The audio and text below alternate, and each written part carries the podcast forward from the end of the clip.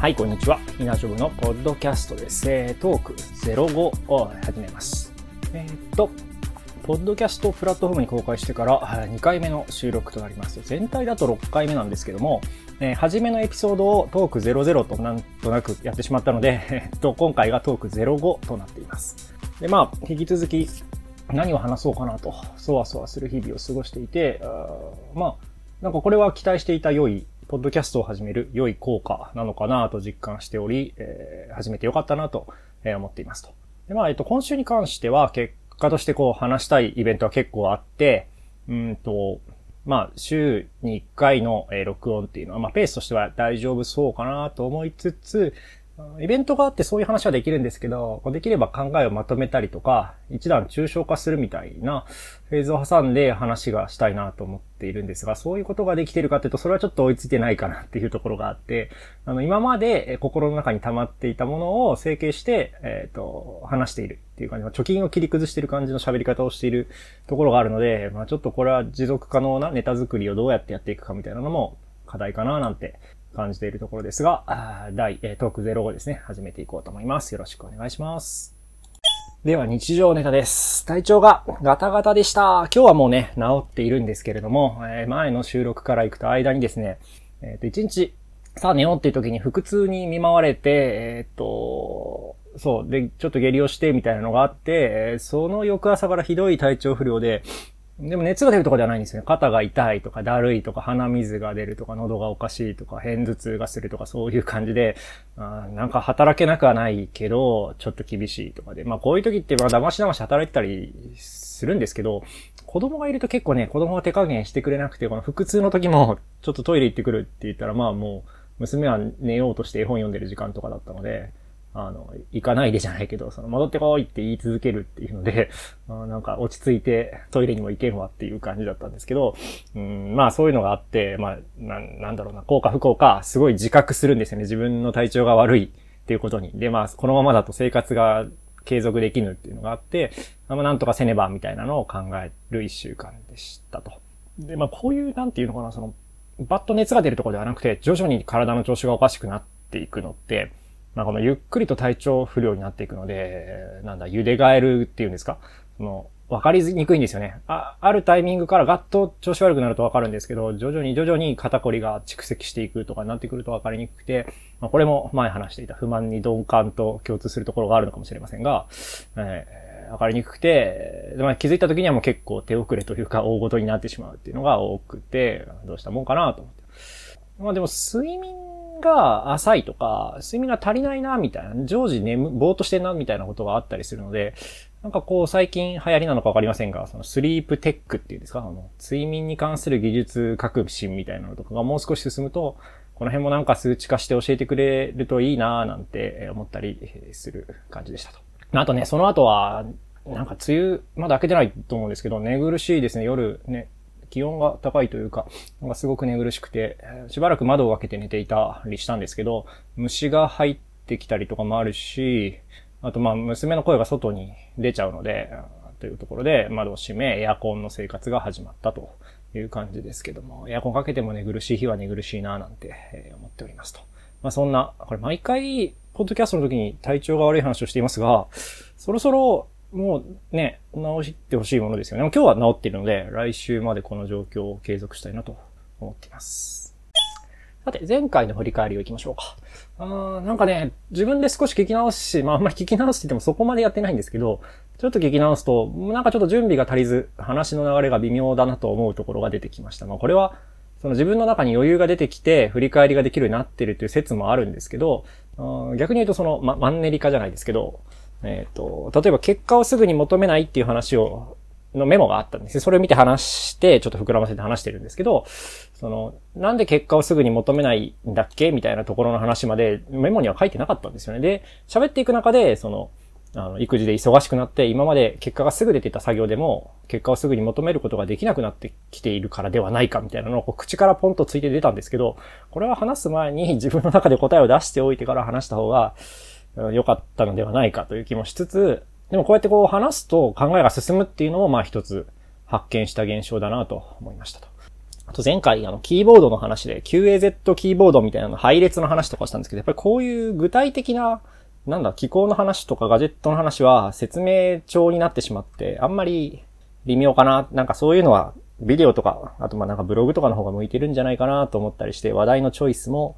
うん、なんかもう少しあったかなという気はしていますが、まあでも聞いてる人が何に興味あるかとかもありますし、まあもうちょっといろいろな話題を転がしながら、えっ、ー、と、自分の話しやすいものとか、ポッドキャストに適しているものみたいなのを探していければいいなと感じています。で、前回の、え、配信が終わってから配信先を増やしました。今まで Spotify と、えっ、ー、と、書き起こしの、えっ、と、Listen っていうサービスには、えっ、と、配信していたんですけども、えっ、と、Spotify のプラットフォームにちょっと登録すると配信先を簡単に増やすことができるっていうのはまあ分かっていたんですけど、えっ、ー、と、まあやってなかったんで、えっ、ー、と、Amazon Music と Apple Podcast と Google Podcast に配信先を増やしましたと。まあ言うても何の誘導もしてないので、Amazon や Apple で、えっ、ー、と再生されることは実はなくて、Google Podcast は、えっ、と、再生がいくつかありました。これ検索結果に出てるのか、あとは、あの、まあ、Spotify のリンクを配っ配ったというか、ツイッターとかで、ツイッターや Scrapbox の井戸端に貼った結果、えっ、ー、と、いつも Google Podcast で聞いてるっていう方が、えっ、ー、と、わざわざ探して Google Podcast の方を登録してくれたのかなと思ってはいますが、えっ、ー、と、まあ、そんな感じで一応増やしましたけど、まあ、特にそこでの、あの、なんだ、視聴者数がすごい多いとかいうことはないですが、まあ、この辺もまあ、種まきだと思ってやっていますと。でもいいですね。Spotify で、あの、ポッドキャスト配信すると、ピッピッピッとやるだけで、まあ、アカウントは必要ですが、各プラットフォームで配信できるっていうのはいいなと思いました。で、えー、っとね、6回、まあ、配信をしていて、えっと、まあ、だんだん数字の傾向がね、見えてきました。まあ、6回配信はしてないね。6はあるんだけど、配信自体は3回かな。最初に1回ドンってやって、前回と今回かな。これで3回目って感じかな。なので、えっと、まあ、まだよくわからないんですけど、まあ、最初のドンってところがたくさん再生されるのは、まあ、話数も多いので、ちょっと、あの、統計上、あの、無意味な値というか、わからないところなんですけど、えっと、前回の配信で、えどのぐらい来るかなってところの数字は見えて、まあ、配信したら少しは聞いてくれる人がいるっていうのは分かりました。まあ、これは大変励みになりますと。で、まあ、あ、そうそうそう。で、数字について気にしないって最初から言ってるんですけど、まあ、やっぱり気になりますね。まあ、見る、見えると気になってしまうので、まあまあ、そこはね、あの、気負わずに見るというところでね、見ていますと。まあでも聞いてくれてる人がいるというところは、なんとなくその安心というか、あ励みになるなと思ってますと。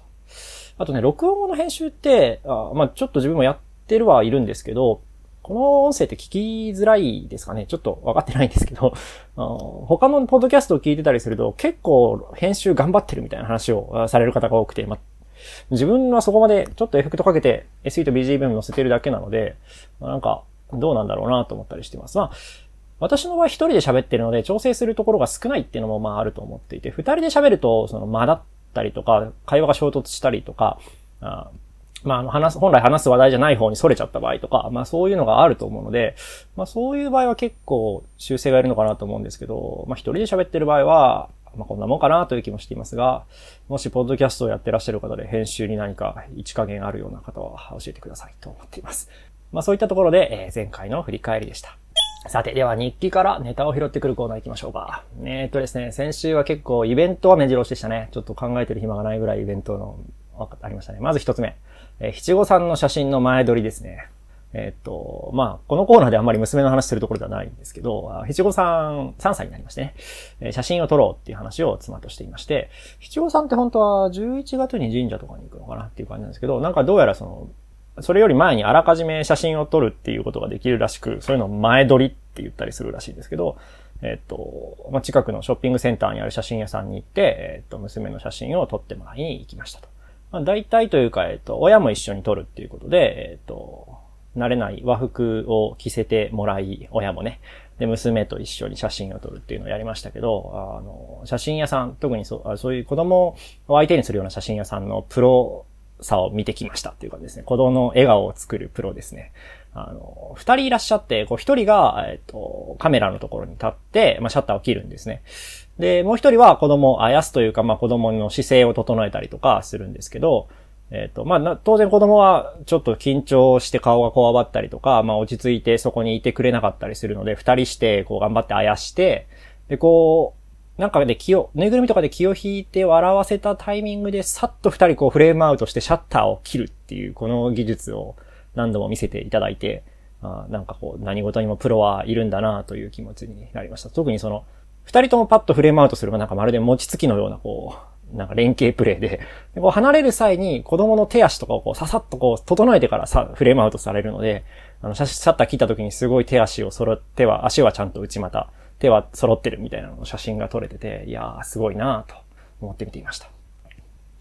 えー、次もまたイベントネタですね。あの、最初に私健康の話で大変調子が悪かったっていう話だったんですけど、これ、あの、自力で治したわけではなくですね、えー、生体に行ってきました。あの、生体って、まあ、あんまり行かないんですけど、あの、あ、でもね、えっ、ー、と、あれだ、えっ、と、娘が生まれて、えっ、と、育休を取ってた時にずっと抱っこの生活をしてて、なんか骨盤が歪んでるのか、まあ、足のね、股関節が痛いっていう時があって、その時に結構通いましたね。矯正っていうのが、猫背矯正みたいなやつを受けてたんですけど、まあそういうこともあって、まあ初めてではないので、こう、生体っていうのはものは分かっていたんですけど、なんか調子が悪い、調子が悪いって家で言い続けてたら妻が、いや、生体行けよって、まあ、それはね、横にいる、あの、夫が、調子悪いって言い続けてたら、なまあそれ、うざったいし、まあなんかしてあげようって思うでしょうね。それでこう、生体行ってきたらっていうふうに言われて、まあせっかくなのでというところで行ってきましたと。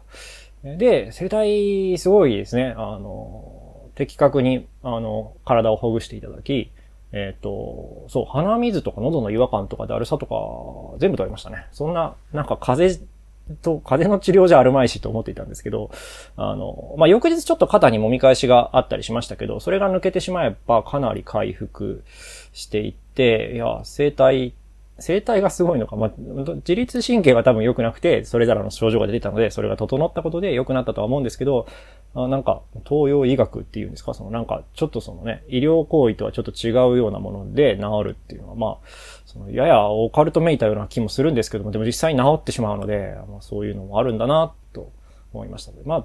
いくつかアドバイスをもらって、水を飲んでくださいとか、深呼吸を意識してください。話をされてる、簡単にできるところで言うとね。なんか深呼吸いいらしくて、その、肋骨とか、その周りがこう、深呼吸することで動くので、えっ、と、動かないと筋肉っていうのは基本的に硬くなってしまって、こわばってしまうので、深呼吸をすることで、この肺の周りの筋肉を使うっていうのができるみたいな話を聞いて、ははーと思ったりとか、まあ、有酸素運動とか、筋トレみたいなことをしてくださいとか、まあ、いろいろ言われましたけど、まあ、まずは水を飲むと、深呼吸を意識すれば簡単そうなのでやるのと、まあ、有酸素運動とか、ちょっとした筋トレみたいな今までもやっていたので、まあ、継続しようかなと思っているところです。で、まあね、さっきの七五三の話といい、今回の生態の話といい、この一週間は何事もプロがいるというようなところを体験してきて、あまあ、いわゆる、あの、日本のことわざで言うと、餅は餅屋だというところでですね、あの、まあその、自分で何とかしようとせずに何か困ったことがあったらそういうプロに頼る、プロはいないかっていうのを探すっていうのも、アプローチとして有効なんだなと思いました。てな感じで、無理やりね、イベントごとから抽象的なところへ繋げた感じはありますけれども、えー、そういった話でした。はい、またまた、ね、これもま事例というか、まあこれは振り返りですね。あの、長靴で雨の日の外出をしてきました。これは娘の話ではありませんよ。私の話ですね。いや、大変便利ですね。あの、何を当たり前のことをと言ってるかもしれませんけど、これ前回の、前回忘れちゃった。ちょっと前のエピソードで、あの、長靴を買えって妻に言われて、あの、みんなで、家族みんなで長靴を、私の長靴を買いに行くっていうエピソードの話をしたんですけど、あの、これは典型的な不満に鈍感な事例だなと、もう買う前から思ってたんですけど、買って、あの、まあね、雨が降ってきて、でも昼ご飯ちょっと外に食べに行こうみたいな話になって、ちょっと、もうその時点で少しワクワクするっていう感じでね、子供かっていう感じですけど、あのね、新しい長靴を買ってもらって、次の日の雨の日に、ちょっと昼ご飯を食べに、えっ、ー、と、冷やし中華でも食べに中華料理屋に行ったわけですが、あの、雨の中歩いても全く靴の中は濡れず、傘を差してるしね。雨はそんなひどくなかったですね。いや、普通に晴れの日と同じように外に出れて、ご飯も美味しかったし、よかったなという話でした。あの、まあ、不満に鈍感っていうのは、ね、ありましたねっていうところで、一応伏線回収というところで、えー、報告でした。えっ、とね、もう一つね、えっ、ー、と、これはまだ、あの、実感はしてないんですけど、あの、そう、その七五三をね、写真を撮りに行った日に、あの、自転車で出かけたんですけど、帰る頃になると雨が降ってたんですね。で、しまったなと思って、あまあ、この季節ね、季節、あの、雨のね、天気が変わりやすくて、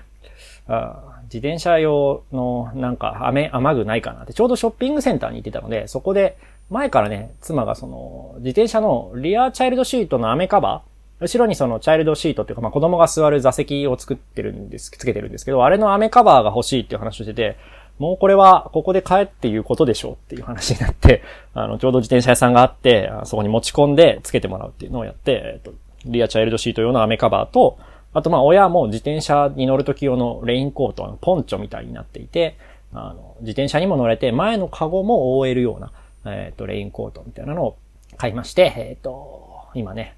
その日は妻が自転車に乗って帰って、私は娘とバスで帰ってきたんで、あの、使ってないんですけど、これもきっと不満に鈍感なんだろうなと思って、えっ、と、次、雨が降って自転車に乗らないといけないシチュエーションを楽しみにしていますと。まあね、これもあの、不満に鈍感エピソードということで、一つ、あ、ポッドキャストで喋れるな、とにやりとしたエピソードでしたね。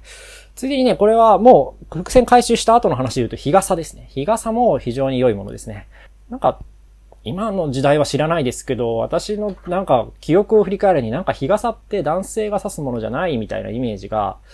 あったんですけど、結婚してから妻になぜ日傘を刺さるのだみたいな話をされて、またまたと思って、それでも何度か、あの、外出するときに日傘貸してあげるからって言われて日傘を借りてで、外に出たことがあったんですけど、いいですね、日傘、あの、影が作れるので、あの、直射日光の影響を受けず、帽子はもちろん被るんですけど、帽子以外の場所もしっかりと影に入るので、体感温度でわかんない何度か知りませんけど、数度下がる感じがして、日焼けも防げるし、なぜ今まで日傘使わなかったのだと思いましたけど、まあそういうのもありまして、これもまた不満に鈍感エピソードで思い出しましたけど、こうやってね、こう、ポッドキャストで、えー、ちょっと一段抽象化して話すことで、芋づる式に今度は具体的な話につながるっていうのが、あポッドキャストをやっていて面白いなと思うところだなと感じています。まあそんな買い物のお話でした。最後ですね、ちょっと今回 具体的な話が多いんですけど、えっ、と、ノートパソコンのバッテリーの話です。そう、これもね、先週ね、ある日、先週、先週、ある日じゃないや、先週ね、ノートパソコン触ってて、うちメイン PC がノートパソコンなんだけど、なんですけど、あの、パキパキって音がし始めて、どうしたと思って見てみると、あの、異常にキーボードじゃないな、あの、マウスのところ、パームレスとか、パームレストの部分がたわんでるというか、膨らみかけていて、パキパキって言いながらこう、なんか、さらにまた膨らもうとしてて、これなんやと思って、あの、よく見ると、ノートパソコンのバッテリーが膨張を始めていましたと。まあその段階で気づけて素早く後ろの蓋を開けたので、プラスチックとかパームレストが破損することはなかったんですが、ちょっともう怖いので、このバッテリーは使えないなってところで一旦取り外しました。見たことはないですけど、話を聞くところによると、この後爆発したりとか、そういう被害にもなりかねないもののようで、あまあ、そもそも膨らんでますしね。どうしようかなと思ってました。まあ一応パソコン自体はバッテリーを外しても AC アダプターだけで動くので、えっ、ー、と、まあ今までもね、据え置きノートパソコンとして使っていたので、あの、実害がしばらくはないんですけど、ちょっと部屋を移動するとか、とまあ珍しくどこかにあの、パソコン持ってお出かけみたいなことも、まあそのうちなきにしもあらずなので、えっ、ー、と、まあバッテリー調達しなきゃなと思って、バッテリーを注文していました。えっ、と、もう現時点ではか、あの、新しいバッテリーが届いて、取り付けた後なので、えっと、まあ、今のところは正常に動いていますが、えっと、まあ、デルのね、結構、あのなんだ、ビジネス用のやつ、中古で買って多分リース品だったと思うんですけど、みたいなものなので、あの、バッテリーの、あの、代替品みたいなのはかなり市場に出回っているものだったようなのでよかったです。Amazon で一応買って、一応 PSE 認証がついている、えっと、バッテリーを買いました。まあ、ちょっとね、説明の日本語がかなり片言で、まあまあ別に隠さず、あの中国でリファビッシュの処理をした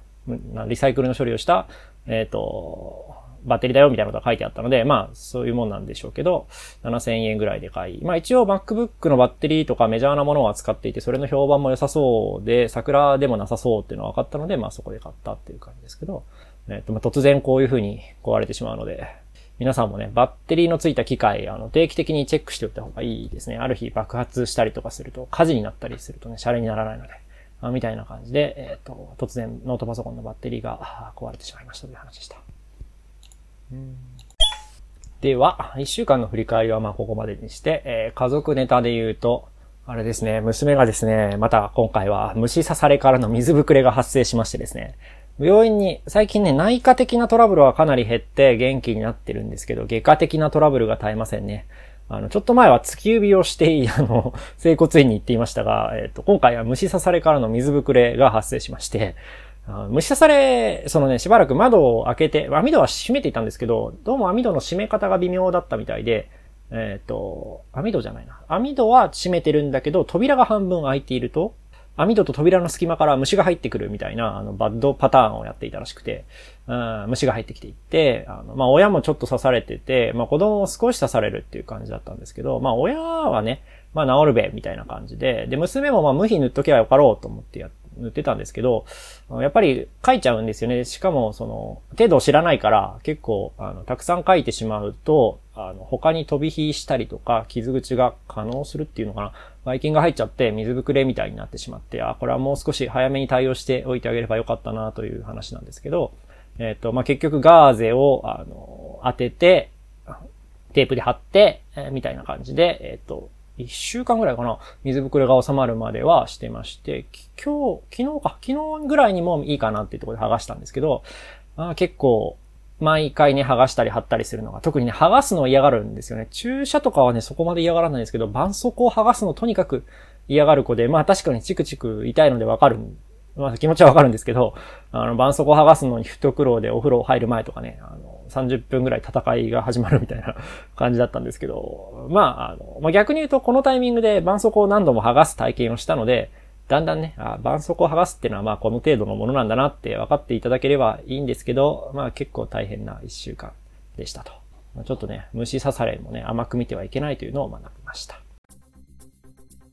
はい、そんな感じで、えー、イナジョブのポッドキャストトーク05もそろそろおしまいの時間になってまいりました。まあね、なんだかんだで続けられてるし、まあ話題もそんな無理やり作ってるわけじゃなくて、一週間過ごしていくと、まあこのぐらいの時間話すネタは、ポンポン出てくるもんだなというのを実感していますね。で、中でも少し話しましたけど、こう、一週間で起きたことを、具体的なことをこう並べていくと、そこからこう、無理やり、無理やりっていうか、まあ、抽象的な構造を、えっと、なんだろうな、思いつくというか、ひねり出す、まあ、いい機会になってるなと思ってます。まあ、こういうのは、こう、パターン化とか、結晶化とか言われるのかな。まあ、あの、プログラマーだとそういうね、その、物事を並べて、それの共通要素を、えっ、と、見つけて、それを関数にまとめるみたいなのを、まあ、なりわいとしてやってたりもしますし、そういうのに面白みを感じるのかなという気がしていて、えっとまあ、なかなか話していて発見があるし楽しい。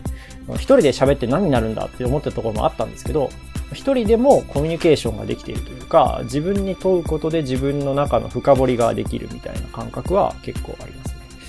まあ、あの、もともとこのポッドキャストを始めるにあたっても、その人生を濃くしようみたいなところで始めたんですけども、確実、着実に、この、あの、抽象的な構造をひねり出す過程で人生が濃くなっているのではないかと感じております。まあね、なのでまた来週、再来週と続けていきたい気持ちはありますので、えー、引き続きよろしくお願いします。各プラットフォームで配信しておりますので、